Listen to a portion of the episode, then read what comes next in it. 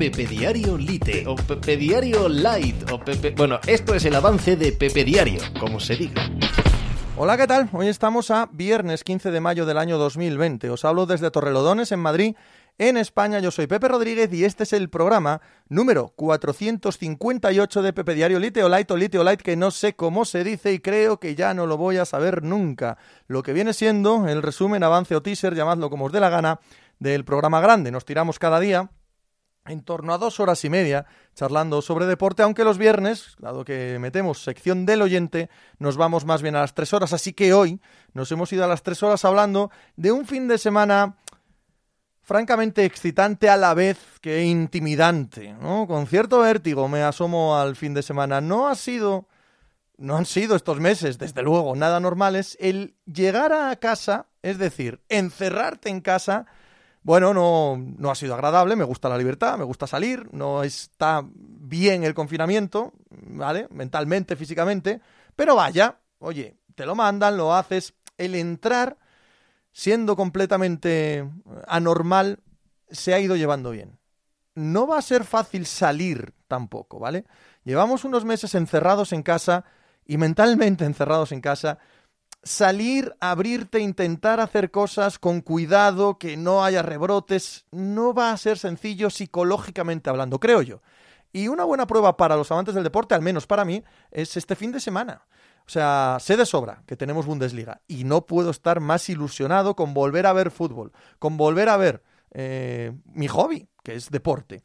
Y tengo muchísimas ganas, muchas va a haber carreras, va a volver la NASCAR. Tengo muchas ganas de ver carreras de motor y tengo muchas ilusiones puestas en el domingo por la tarde en ver la carrera de la NASCAR en Estados Unidos. Y hay UFC, que ya la semana pasada hubo, también esta semana el miércoles, y sería el tercer evento de combates de, de artes marciales mixtas de la UFC esta semana. Claro que me hace ilusión, claro que tengo ganas, pero a la vez noto cierta tensión interna, noto cierto miedo, digámoslo así, a que las cosas vayan mal, a que haya que volver a encerrarse, a que haya un rebrote, haya mm, problemas de índole, de disfrutar del propio espectáculo en sí. Hay miedo. Tengo cierto miedo a volver a una no normalidad, porque de normal no tiene nada, lo que vamos a vivir, sin espectadores, eh, con una recuperación de competiciones que se paralizaron hace dos meses. Aún así, hay una mezcla ahí eh, de cierta tensión con mucha ilusión. Todo lo que pase a partir de ahora, todo, va a definir qué va a suceder con el deporte en los próximos meses.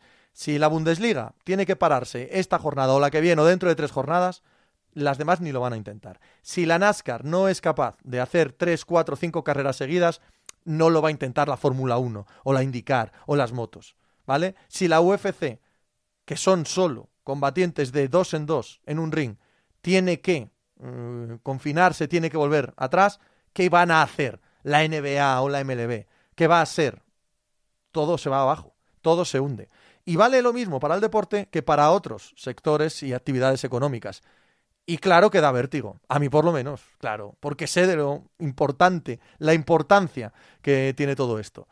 Así que vengo a este fin de semana y vengo a este programa a contaros lo ilusionado que estoy, a ver si gana el Borussia, el Schalke, a ver Haaland, a ver qué tal la carrera, a ver qué tal las hostias en la UFC, pero a la vez sabiendo que nos adentramos en la parte más peligrosa y complicada del confinamiento, que es salir, que es salir.